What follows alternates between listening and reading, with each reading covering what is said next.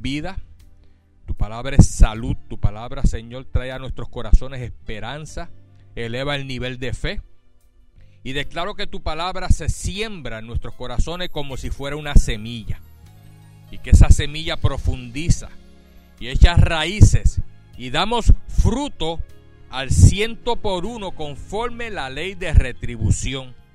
Atamos y paralizamos, reprendemos todo demonio, todo espíritu inmundo de las tinieblas que quiera de alguna manera u otra intervenir en este, en este mensaje, en, esta, en este lugar. Lo echamos fuera de estos aires en el nombre de Jesús. Y declaramos que este lugar está totalmente saturado de la presencia de ángeles del Señor. El ángel de Jehová acampa alrededor de nosotros en esta linda y preciosa mañana.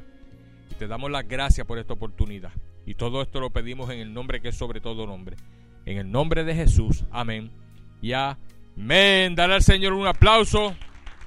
Y mira que está a tu lado y dile otra vez, me alegro de verte en la iglesia.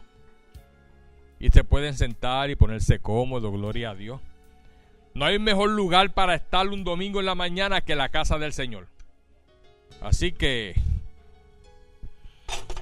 están en el lugar correcto. Amén. Bueno, hermano, hoy, por motivo de la celebración de la Navidad, quiero compartir un mensaje que lleva por título El verdadero significado de la Navidad. Diga conmigo, el verdadero significado de la Navidad. Y vamos a estar estudiando varias cositas, pero primeramente vamos a ver lo que es la Navidad. Porque la Navidad es una celebración que nosotros tenemos como cristianos. Pero no solamente nosotros como cristianos, el mundo entero, la mayoría del mundo celebra Navidad. Personas lo hacen no en el ámbito cristiano, sino una celebración de fiesta, de algarabía y Mucha gente no entiende realmente el propósito de la celebración de la Navidad y gente beben licor y se emborrachan y qué no hacen en las fiestas navideñas, ¿ves? Eh, pero realmente la Navidad lo que es una celebración histórica de que Dios, de que Dios vino a la tierra en la persona de quién? De su Hijo Jesucristo, ¿ves? Dios vino a la tierra, mira esto, Dios, el Dios Todopoderoso, el Creador, que dice el libro de Génesis que Él creó todo lo que existe, ¿sí? cielo, la tierra, el universo, y al hombre, los animales, todo lo que existe lo creó Dios. Y ese Dios vino a la tierra en la persona de su Hijo Jesús. Con el propósito, escúchame bien, de reconciliar al hombre mediante su muerte y en la cruz y luego en su resurrección darle la nueva vida. Por eso el que recibe a Cristo y cree que murió y resucitó, esa persona nace de nuevo. Por eso Romanos 19 dice que el que confesare con su boca que Jesucristo es el Señor y creyere en su corazón que Dios lo levantó de los muertos, será que salvo. Porque con el corazón se cree para justicia, con la boca se confiesa para salvación. Por lo tanto, el verdadero sentido de la Navidad es que Dios vino a la tierra en su Hijo Jesucristo para reconciliar al hombre con Él. Por lo tanto, la obra del Dios Todopoderoso para redimir a la humanidad de la maldición del pecado no es otra cosa que reconciliar al hombre con quién? Con su creador, que es Dios, ¿ves? O sea, ese es el sentido verdadero de la Navidad. Y nosotros como creyentes, ¿ves? que lo celebramos de una manera cristiana, ¿ve? Venimos a la casa de Dios, lo adoramos, recibimos palabra de Dios, estamos conectados a lo que es la Navidad, pero como creyentes también celebramos ese acontecimiento y por eso ponemos en nuestras casas adornos. ¿Cuántos tienen adornitos en su casa? Yo tengo adornitos en mi casa, al frente. Tengo, hoy en día están los muñecos esos inflables. Allí tengo dos o tres y con el viento empiezan a adorar a Dios, hacen así y es que el viento los está empujando de lado a lado. Pero todo el mundo pone adornitos de Navidad, luces navideñas. Tú entras a la casa de las personas y dicen, ah, así como aquí, eh, feliz Navidad y cositas así, porque celebramos eh, este acontecimiento adornando nuestras casas, poniendo lucecitas, Ponemos árbol de Navidad, ¿ves? Que muchas iglesias critican el árbol. Nosotros no estamos adorando el árbol, lo ponemos como algo simbólico de lo que es la, Navidad. Y celebramos también con regalos. Hoy vamos a tener aquí rifa, ¿ves? Vamos a celebrar con regalos y vamos a celebrar con comida. Tenemos comida aquí, tenemos por ahí también unos, unos postres riquísimos. Déjame no concentrarme en los postres porque es mi favorito. Hay un flan por ahí. ¿De qué, de qué me dijiste que era? De guayaba y queso, Dios mío. Eh, estamos acá celebrando la Navidad. No se me desconcentre, por favor. Ahora bien, tenemos regalitos, tenemos cena navideña, pero no desvirtuamos el, verdadero sentido de la Navidad, que no es otro que el nacimiento de Jesús entre los seres humanos. ¿Estamos claros en eso? Así que celebramos este acontecimiento, después, después viene por ahí la, despedida de año, que se le, la despedida de año es como parte de la misma Navidad. Después los latinos celebramos el Día de Reyes y después en Puerto Rico celebramos las octavitas, ocho días después de Reyes y por ahí seguimos celebrando de celebración en celebración, ¿ves? Porque somos un pueblo alegre, los cristianos somos gente alegre celebramos nuestros cumpleaños, nuestros aniversarios, pero los, celebramos de una manera sana, ¿ves? Eh, no así como otros lugares que no tienen a Cristo en su corazón, que lo celebran de una manera, totalmente del mundo, con ron, cerveza y todo ese tipo de cosas que nosotros no lo apoyamos. El que lo usa, lo usa. Oramos para que Dios lo liberte, pero no apoyamos lo que es la, la bebida alcohólica, ni el cigarrillo, ni ese tipo de celebración. ¿Estamos claros en eso? Gloria al Señor. Por eso si nosotros vamos a una boda cristiana y de momento nos encontramos con que hay allí licor, como que hacemos. Adiós, qué raro, si esto es una boda cristiana y aquí tienen cerveza y tienen whisky, tienen ron, porque eso no va con los cristianos. A los 27 años Dios me libertó de eso mismo, del alcohol. Por lo tanto, si Dios me libertó del alcohol es porque Dios no quiere que estemos embriagándonos con licor. Dice que nos embriaguemos mejor con el Espíritu Santo. Y cuando tú comienzas a adorar la presencia del Espíritu Santo y te envuelves con la adoración, hermano, te sientes embriagado de su presencia, créame. Y después tú no te quieres despegar de la presencia del Señor porque estás lleno de esa unción, ¿ves? Ahora yo quiero que en esta mañana estudiemos, vamos a estar profundizando un poco en conocer a Jesús, el Hijo de Dios, en varios aspectos. Número uno, vamos a ver el nacimiento de Jesús en Belén. Número dos, Vamos a ver el significado de sus nombres, porque a él se le dieron varios nombres cuando nació. Eh, número 3, vamos a ver el propósito de Jesús al venir a la tierra, que no fue otro que la reconciliación del hombre con su creador, con Dios. Número 4, vamos a ver a Jesús como la cabeza de la iglesia. Y número 5, vamos a ver el poder delegado por Jesús a los hombres a través de su nombre a través del nombre que es dado a los hombres, sobre todo el hombre, que es el nombre de Jesús. Así que vamos a ver estos cinco aspectos de, de Jesús en cuanto al nacimiento y todo lo que él hizo aquí en la tierra. Y quiero llevarlo primero al libro de Mateo, donde habla primeramente de su nacimiento, el nacimiento de nuestro Señor Jesucristo. Vamos a Mateo capítulo 1. ¿Cuántos tienen Biblia?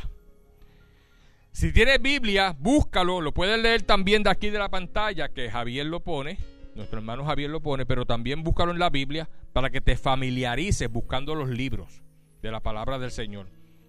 Hace poco hice una actividad que les pedí que trajeran las Biblias y ungí las Biblias de cada uno de ustedes y les dije que se familiaricen con el estudio de la Biblia para que sepan dónde están los versos, eh, perdón, los capítulos del Antiguo Testamento y el Nuevo Testamento. Tenemos que conocer la palabra.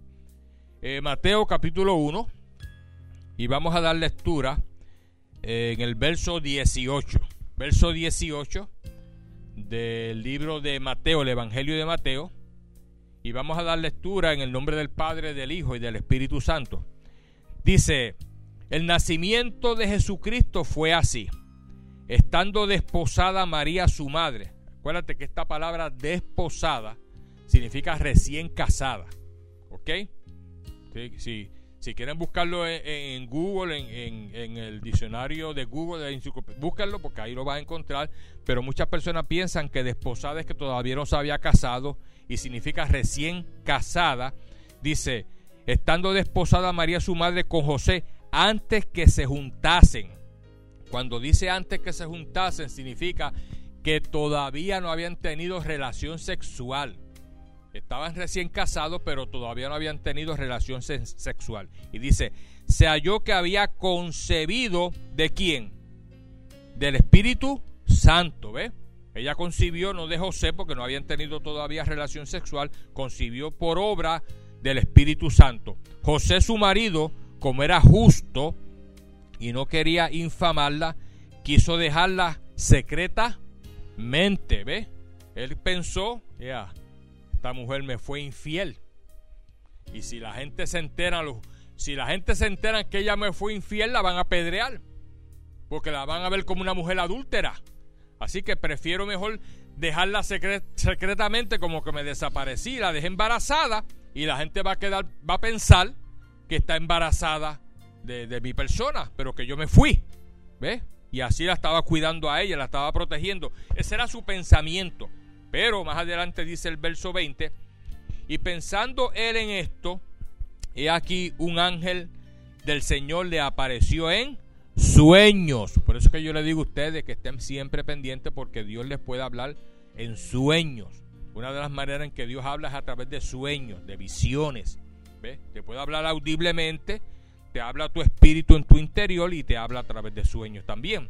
Y le dijo, José, hijo de David, no temas recibir a María, tu mujer, porque en porque lo que en ella es engendrado del Espíritu Santo es lo que estaba engendrado dentro de María, venía por obra y gracia del Espíritu Santo y Dios a través del ángel le está hablando a José en sueños, le está explicando que no la abandone, que no la deje, porque ella no le fue infiel. El Espíritu de Dios a través del ángel le quitó esa duda que él tenía de que ella le había sido infiel. Y verso 21 dice, y dará a luz un hijo y llamará su nombre Jesús, porque salvará a su pueblo de sus pecados. Ahorita vamos a ver el significado de Jesús. Todo esto aconteció para que se cumpliese lo dicho por el Señor por medio del profeta. ¿Qué profeta? Isaías. Isaías profetizó sobre el acontecimiento del advenimiento de Jesucristo cuando dijo, He aquí una virgen concebirá y dará a luz un hijo y llamarás su nombre Emanuel, que traducido es Dios con nosotros. Y despertando José del sueño, hizo como el ángel del Señor la había mandado y recibió a su mujer.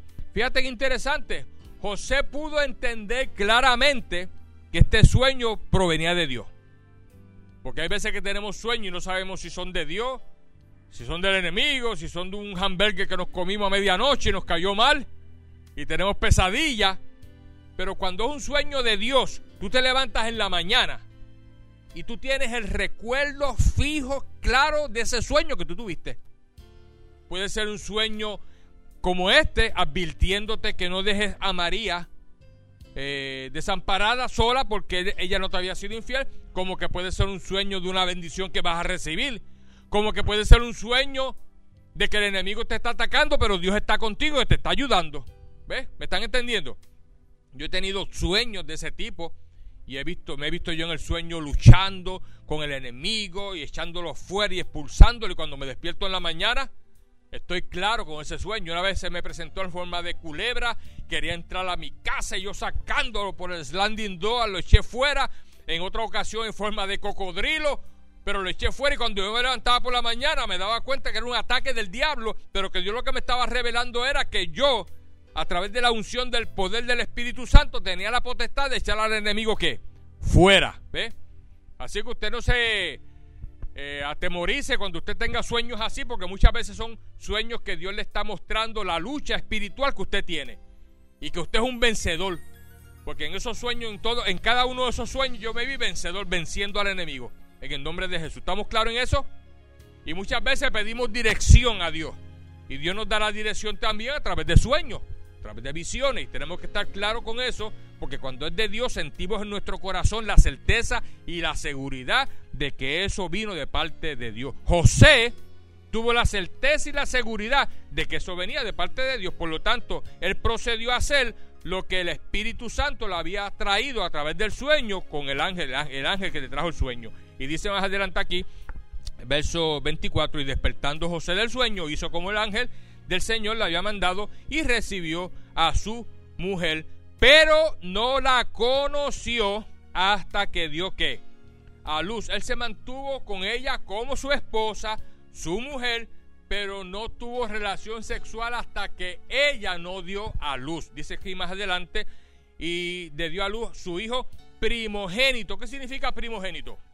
El primero. María después tuvo con José más hijos. En una ocasión, eh, María, su madre, sus hermanos y sus hermanas lo estaban buscando. ¿Sabes? Jesucristo tuvo hermanos, tuvo hermanos, tuvo una familia completa. Y el ministerio de Jesús comenzó a los 30 años, pero todo el trayecto de su existencia terrenal fue una vida totalmente consagrada a Dios. Amén. Y le puso por nombre Jesús. Ahora bien, el profeta Isaías, en el capítulo 7, verso 14, profetizó, escúchame esto, 750 años antes de Cristo. No estamos hablando de 10 ni 15 años.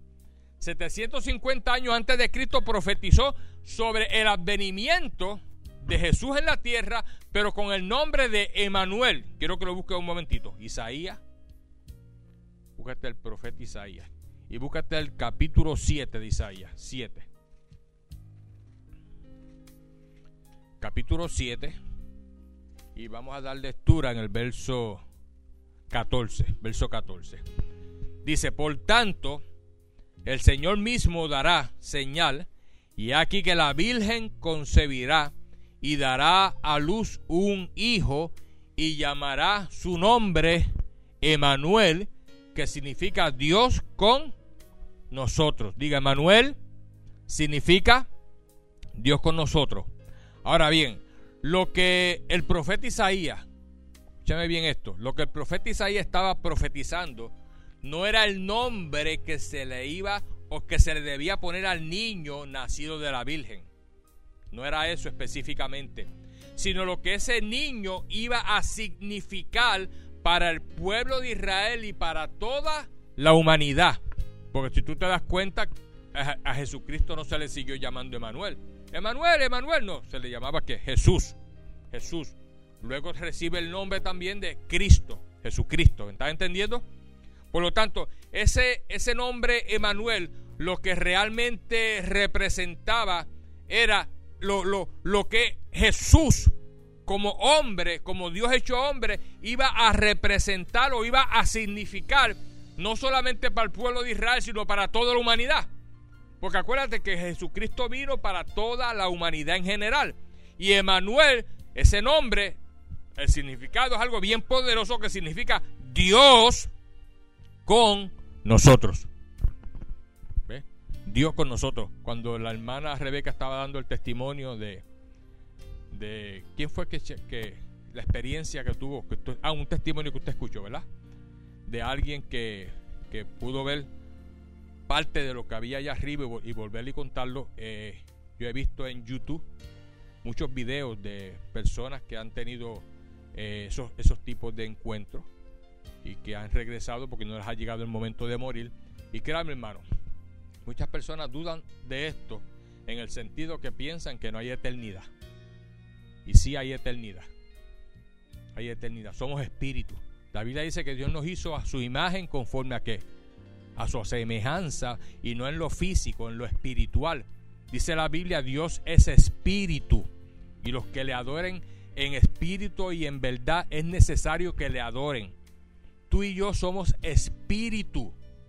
Tu esencia verdadera es espiritual. Pertenecemos al mundo espiritual. Estamos aquí un lapso de tiempo en la tierra con un cuerpo físico, pero estamos conectados en lo espiritual con el mundo donde Dios está. Por lo tanto, el día que tú partas de la tierra, vas a tener un encuentro con Dios por toda la eternidad y vas a vivir con Él por toda la eternidad. Y si tú aceptaste a Cristo, no tengas duda en tu corazón de que tú le perteneces al Señor. Porque ya tú diste el paso de fe. Y no porque cometas un pecado o de momento desobedezcas a Dios en alguna área específica, significa que tú vas a perder la salvación. Tú puedes de momento resbalar y hacer algo incorrecto y la palabra del Señor dice que la sangre de Cristo te limpia de todo pecado y tú le pides perdón al Señor y sigues caminando hacia adelante. Si tú tienes un hijo que hace una travesura, ¿lo vas a despreciar porque hizo una travesura y no vas a querer más de saber de él? Tú lo regañas, le, lo pones en su lugar, pero le dices, sigue para adelante. Tú eres hijo de Dios, tú eres hija de Dios, no dudes eso. Y si tú de momento... Ahora, el que practica el pecado es diferente. Ahora, el que cae en un momento específico, en algún acto pecaminoso y se arrepiente, sigue siendo hijo de Dios. Y va a tener y va a tener la vida eterna cuando muera eh, físicamente. ¿Estamos claros en eso? Ahora bien, aquí el profeta Isaías profetizó 750 años sobre Jesús, diciendo que él iba a ser Emanuel, Dios con nosotros. E, e, e, ese niño, ese niño llamado Jesús, no solamente tuvo ese nombre dado por el profeta Isaías. Mira, eh, eh, en el libro, ahí mismito en el capítulo 6, hay un conjunto de seis nombres más que se le da a Jesucristo en el capítulo 9, perdón, capítulo 9, más adelante, y el verso 6 dice, primeramente profetiza Isaías que su nombre será Emanuel, que significa Dios con nosotros. Y ahora dice el verso 6, porque un niño nos es nacido, hijo nos es dado, y el principado sobre su hombro, y se llamará su nombre admirable. Sin embargo, a Cristo no lo llamaban admirable, lo llamaban Jesús. Pero estos fueron nombres que lo que estaban era manifestando el poder que Jesucristo iba a tener sobre la tierra y toda la admiración que iba a tener toda la humanidad iba a estar admirando a este maravilloso hombre porque este hombre hacía grandes milagros y maravillas porque era Dios hecho hombre. Y dice, será su nombre y se llamará su nombre admirable, consejero. ¿A cuántas personas Cristo no le daba consejo? ¿Y cuántas personas Cristo no ayudó a través de un consejo? Y una de las cosas que más dice la Biblia es que nosotros tenemos que ser consejeros para otros. ¿Ves? Consejero. Dios que fuerte. Él era Dios aquí en la tierra. Por eso el diablo no lo pudo doblegar. Ni en el, ni, ni en el desierto cuando lo tentó no lo pudo doblegar porque Él era Dios fuerte. Padre eterno, el Padre de todos los seres humanos. La creación fue hecha por Dios. Dios fue el creador de todo. Ahora, los que se convierten al Evangelio de Cristo a través de Jesús, llevan entonces ahora la maravillosa bendición de ser adoptados como hijos de Dios. ¿Estamos claros? Los que no tienen a Cristo en su corazón son creación de Dios, pero los que reciben a Cristo son hijos legítimos de Dios y tienen derecho que el día que salgan de la tierra vayan derechito a la presencia del Señor. Y dice, Dios fuerte, Padre eterno, príncipe de qué? De paz. Y acuérdate que cuando Cristo estaba en la tierra, que decía, mi paz, os dejo, mi paz, os doy, no como la que da este mundo, porque la paz de Jesucristo es una paz maravillosa, hermano, que en medio de, los de dificultades y de problemas, tú sientes tranquilidad en tu corazón. Y sabes que sabes que sabes que Dios está contigo y que te va a sacar hacia adelante en el nombre mismo de Jesucristo de Nazaret. Por lo tanto, primero, Emanuel, Dios con nosotros. Luego, admirable, dos. Tres, consejero. Cuatro, Dios fuerte. Cinco, Padre eterno. Y seis, príncipe de qué? De paz. Ahora bien, eh, ese nombre, Emanuel, Dios con nosotros, cuando Cristo nació, eh, quiero que vuelvan otra vez a Mateo. Buscan otra vez el libro de Mateo, capítulo 1, verso 21. Mateo, otra vez, volvemos allí.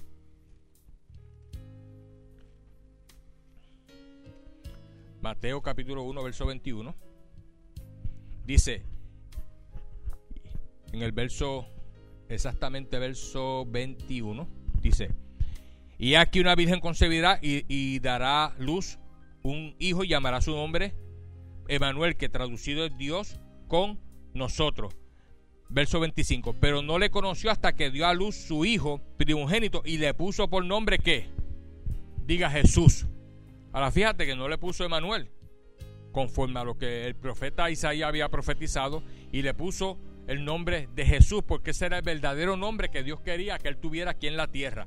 Porque ese nombre Jesús, escúchame bien, ese nombre Jesús literalmente significa en hebreo Dios salva o salvación. Jesús significa Dios salva o salvación cuando se habla en el contexto espiritual. ¿Ve? Si a una persona le ponen Jesús, pues esa persona se llama Jesús, pero no significa que tiene la potestad o el don de poder salvar a otras personas. ¿Me están entendiendo? Simplemente le pusieron de nombre Jesús. Pero cuando estamos refiriéndonos a Jesús como el Hijo de Dios, ese nombre tiene ya el significado en hebreo que significa Dios salva o salvación. Por lo tanto, Emanuel significa Dios con nosotros y ahora Jesús significa el Salvador o Dios salva, sino que también sale el nombre, otro nombre que es de Jesús, que se le llama el Cristo. Por eso Jesús tiene el nombre completo Jesucristo. Ahora, ese nombre de Cristo lo encontramos en Lucas capítulo 2. Vamos a Lucas capítulo 2 un momentito. Lucas capítulo 2 y el verso 8. ¿Lo tienen? Amén. Qué bueno. Dice, había pastores en la misma región que velaban y guardaban las vigilias de la noche sobre su rebaño. Y aquí se les presentó un ángel del Señor, y la gloria del Señor los rodeó de resplandor, y tuvieron gran temor. Pero el ángel les dijo, no temáis, porque aquí os doy nuevas de gran gozo, que será para todo el pueblo, que os ha nacido hoy en la ciudad de David un Salvador, que es quien? Cristo el Señor. Ahora bien, aquí se le está dando ahora otro nombre. Emanuel, pero no se le llama Emanuel. Jesús, sí se le llama Jesús, pero ahora se le añade que el prefijo de Cristo. Y por eso muchas personas solamente, no solamente dicen Jesús, dicen Jesucristo. Ahora, ¿qué significa Cristo? Cristo es una traducción del término hebreo Mesías.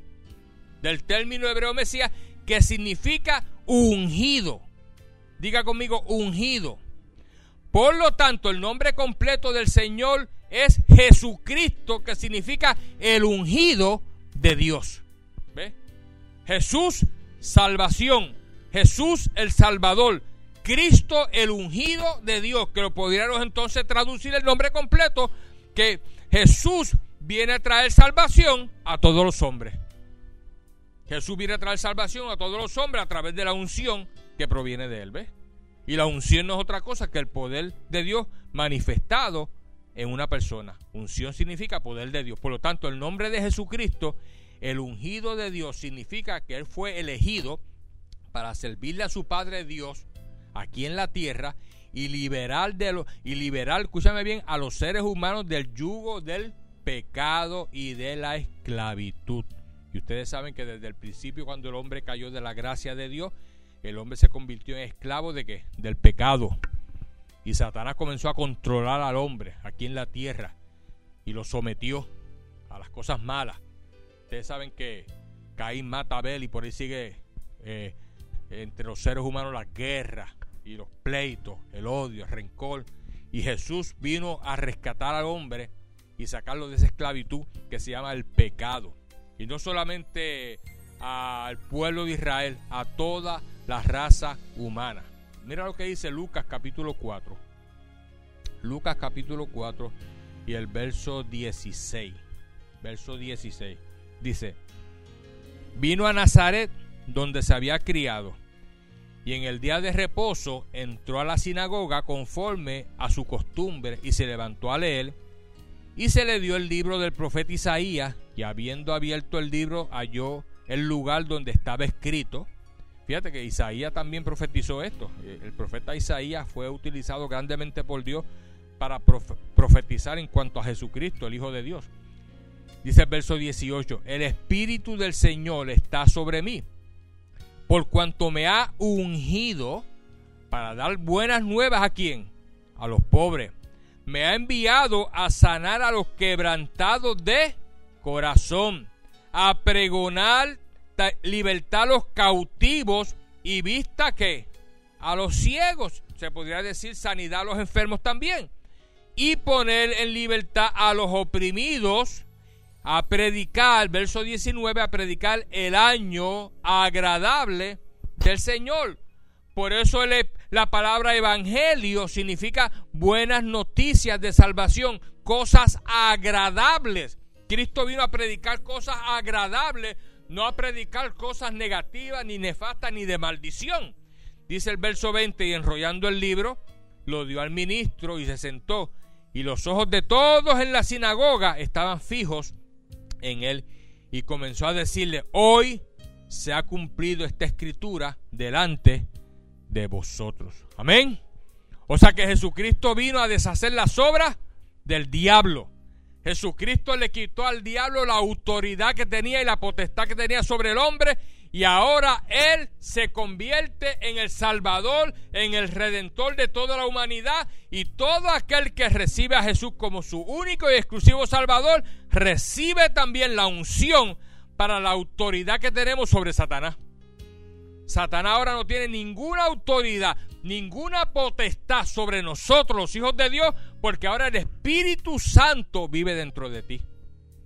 Mira el que está a tu lado y dile, el Espíritu Santo está allá adentro. Está aquí. Aunque no lo entendemos todo, pero tú tienes que creerlo por fe. Yo lo creo, pero con fe y sé que es una realidad. A través de la fe lo creí pero se ha convertido en una realidad en mi vida que yo sé que donde quiera que yo voy, el Espíritu de Dios está conmigo. Y el Espíritu de Dios no es otra cosa que Jesucristo. Y Jesucristo no es otra cosa que Dios. Ese es el gran misterio que el apóstol Juan trae, que el Dios trino, Padre, Hijo, el Espíritu Santo, los tres son uno solo. ¿Ves? Dios se manifiesta en su Hijo, su Hijo nos da el Espíritu Santo y el Espíritu Santo mora en ti para dirigirte a toda la verdad y a toda la justicia, pero ese Espíritu Santo es Jesús. O sea que donde quiera que tú te metes, tú vas con Jesús. Donde quiera que tú vas, vas con Jesús. Tú te coges unas vacaciones, te llevas a Jesús contigo. Te vas para México, para Nuevo Laredo, allá va Jesús contigo. Se va a Monterrey, hermana Rebeca para Monterrey, Monterrey, ¿verdad? Ah, Veracruz. ¿Y quién es Monterrey aquí? Ah, Monterrey acá. Yo sabía que habían varias Monterrey. Ahí va el Señor contigo. Veracruz, ahí va el Señor contigo. A Puerto Rico, allá va el Señor con ustedes. Montadito con ustedes en el avión y todo, ¿ves? Por eso cuando yo me monto en un avión yo estoy tranquilo, confiado porque Dios está conmigo. Hermano, y ya tú estás montado en un avión. Si pasara algo, nos vamos con el Señor, no hay que tener miedo. Ay, Dios mío, y si está bien, ay, Señor, cuídame. Ay, Padre, que tus ángeles estén aquí. Ay, y de momento el avión hace. Entonces digo yo, ¿dónde está la confianza de que Dios está contigo? Créame, cuando yo me monto en el avión, yo sé que Dios está conmigo y sé que Él me protege y todo, pero si pasara algo, estoy dentro del avión, a menos que es un milagro que me quede flotando en el agua y se estrella, ¿ves? Gloria a Dios por eso. Pero no estoy con ese miedo ni con ese temor de que el avión se va a estrellar, de que me voy a morir, de que, ay Dios mío. No. Entonces, ¿dónde está la confianza en el Señor? Si manejando un carro te puedes puede tener un accidente y matarte. En estos días hubo un accidente aéreo de un productor, creo que es, puertorriqueño. Mira, hermano, esto es trágico. Porque él se monta con su esposa y con sus hijos, toda la familia. Y la zafata era una muchacha que era su primer vuelo como, como zafata. Su primer vuelo como zafata. Era un avión privado. De esos aviones pequeños, pero son un jet. Era bastante nuevo ese jet. Y ese jet transportaba a personas que ellos hacen el contrato y los lleva de aquí a allá y los trae como si fuera una guagua aérea. Y ese jet monta toda la familia, está el piloto, el copiloto, la zafata y la familia completa despegando a los 16 minutos estrellas. Y la gente no, entiende ¿Cómo es posible que un jet prácticamente no era, no era de mucho uso, era bastante nuevo, y que ese jet se supone que tenga todo el mantenimiento al día y se haya estrellado tan fácilmente a los 16 minutos? Se está investigando porque posiblemente haya mano criminal. Ustedes saben que hoy en día no se puede descartar la mano criminal en todos estos asuntos y posiblemente esperaron que él estuviera ahí con toda la familia para hacer ese acontecimiento. Las investigaciones están ahora mismo. No se sabe realmente el motivo ni el desperfecto del avión o qué pasó. Se está investigando todo esto. Pero yo me imagino el dolor y el sufrimiento que deben de tener si los papás de él, él era joven, no era muy mayor, y, lo, y la esposa era bastante joven también. Tú sabes el dolor y el sufrimiento de esos padres al saber que perdieron a la hija con, con los nietos o los papás de él que perdieron al hijo con los nietos. Mira, hermano, yo me, me metí en ese sufrimiento por, por, unos cuantos segundos nada más y me salí. Porque es algo que no quisiera que le pasara a nadie. ¿eh? Es, es algo súper, súper trágico. El tú perder tus hijos, tu familia, los nietos y toda la familia, cuando están prácticamente creciendo, desarrollándose, que hay un futuro por delante para todos ellos, ¿ves? Y si era que estaba en negocios turbulentos, lo que sea, nadie lo sabe no somos jueces para juzgar a nadie. Así que solamente si estaba con Cristo o no estaba con Cristo, si se salvó o no se salvó, solo Dios lo sabe. Tampoco vamos a juzgar. Porque la Biblia dice, no juzguéis para que no seáis que juzgados. Predicamos el Evangelio, le hablamos a las, a las vidas. Los que son cristianos nos dan testimonio porque hablan de Cristo y, y dan fruto de cristianos los que no hablan de Cristo ni dan fruto de cristiano y viven una vida mundana, pues sabemos lógicamente que no están con el Señor, pero Dios es el juez. Y no podemos estar señalando a nadie.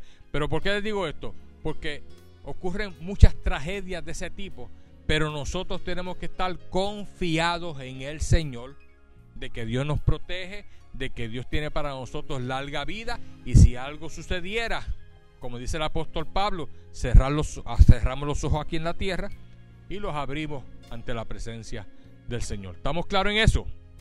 Gloria al Señor. Me da un aplausito ahí al Señor que creo que se lo merece. Amén y amén.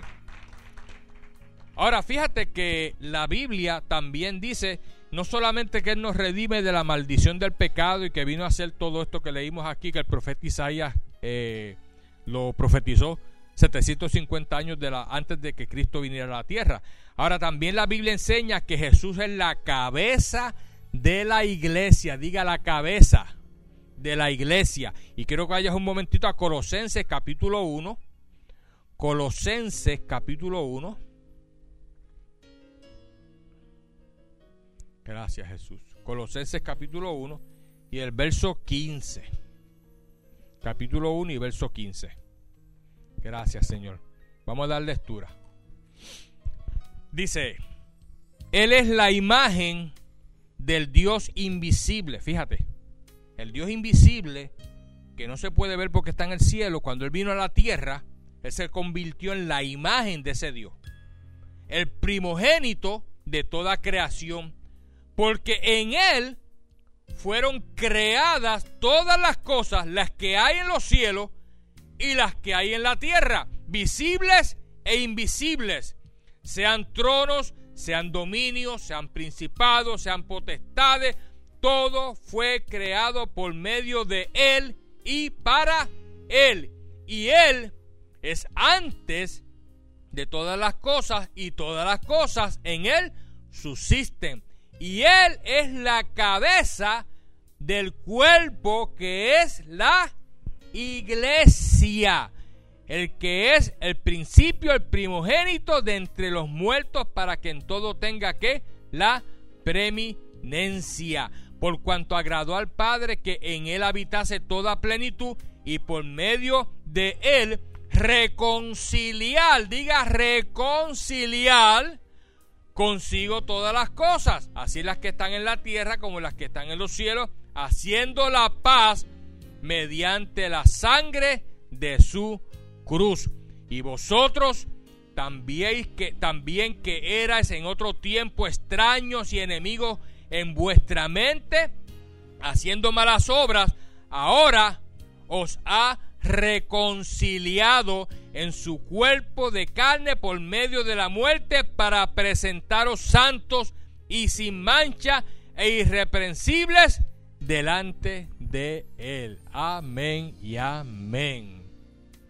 Jesucristo vino a la tierra a establecer la iglesia.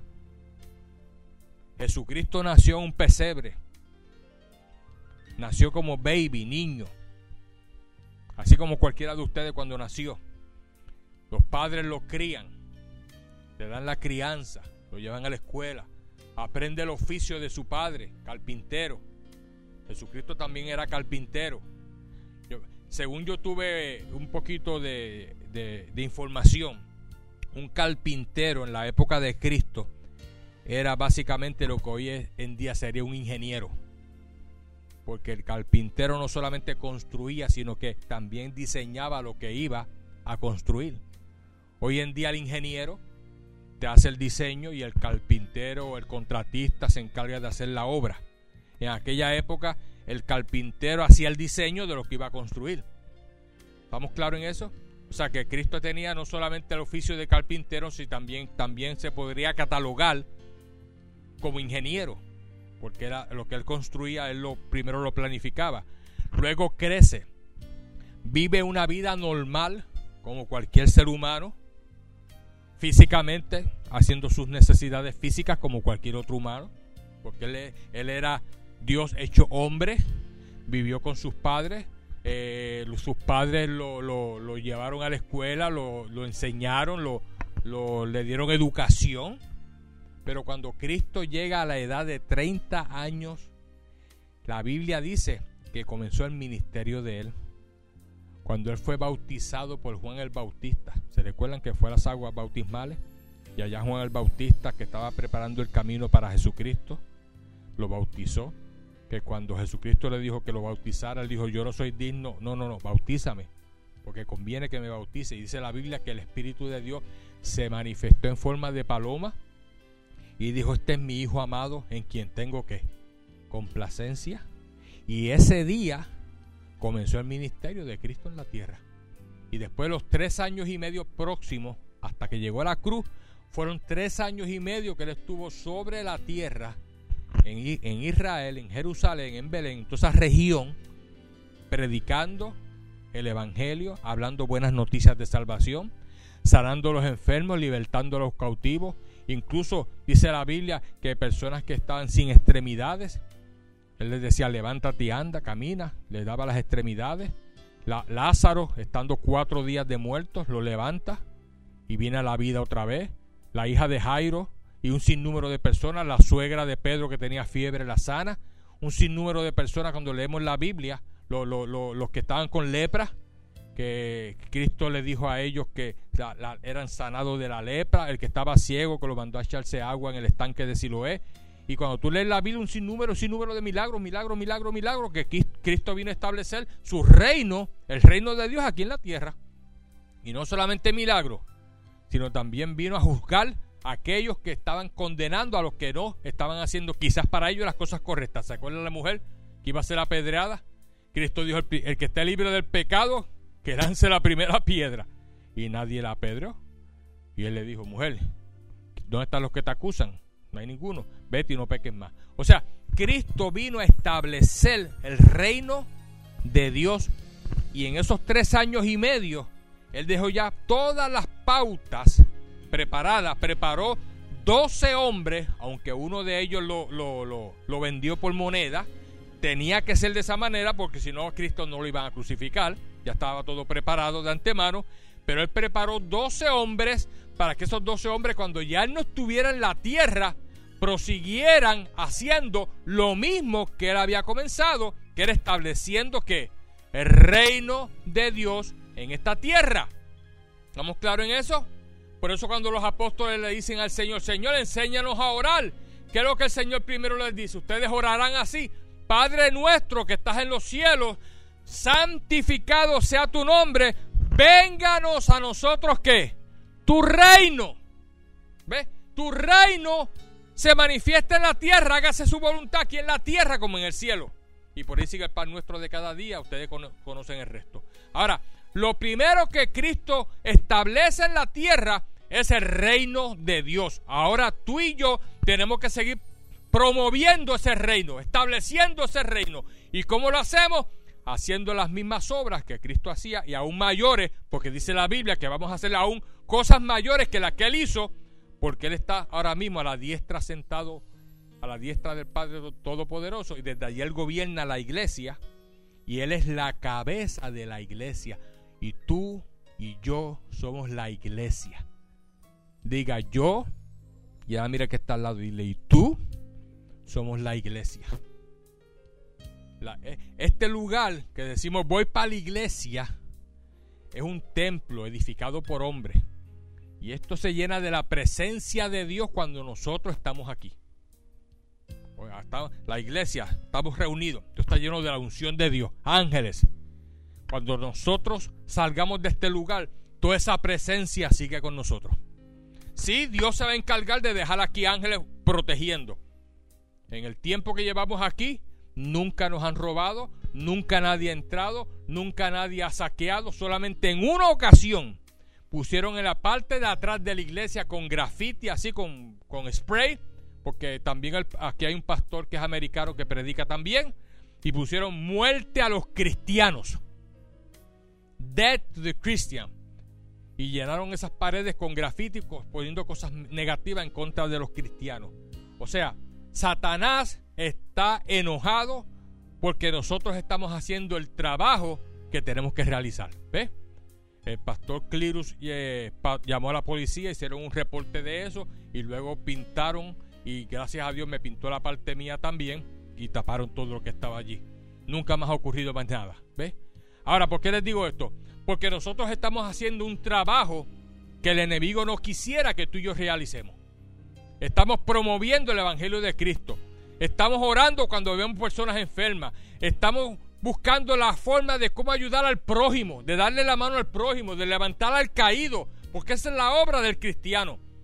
Hay veces que muchos cristianos se concentran en hacer negocio, en prosperar, en hacer mucho dinero. Y está bien que tú prosperes y está bien que tú hagas dinero, pero no podemos dejar a un lado la obra principal de evangelizar y de hablar de la gloria de Jehová a la gente.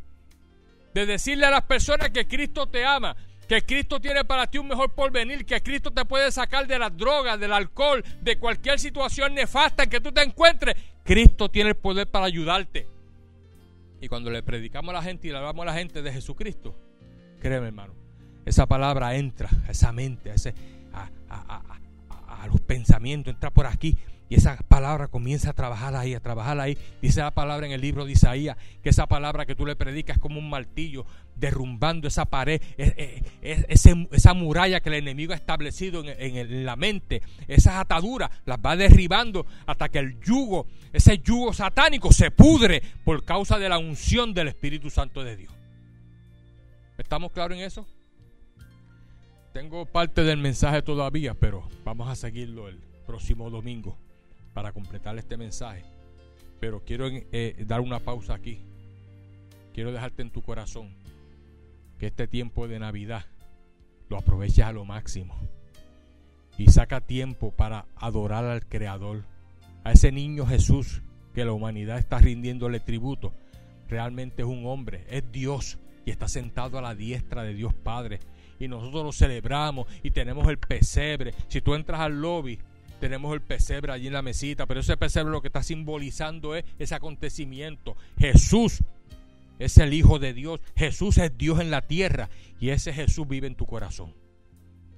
Dedícale la mayor parte de tu tiempo a ese Jesús que tiene para ti una vida eterna por delante. Tiene para ti las bendiciones que tú todavía ni te imaginas. Tiene para ti ángeles que acampan a tu alrededor, que te guardan y te protegen de todo mal y de todo peligro. Él tiene para ti bendiciones que tú ni te imaginas todavía. Y no solamente para ti, para tu familia, tu esposa, tus hijos, tus padres. Ora por tu familia todos los días. Declara la bendición por ellos. Declara la bendición por la humanidad entera, hermano. Este mundo está de cabeza pero está de cabeza porque la gente no quiere obedecer a Dios, no quiere hacer la voluntad de Dios. El enemigo se ha encargado de llenar la mente de la gente de materialismo, de cosas mundanas.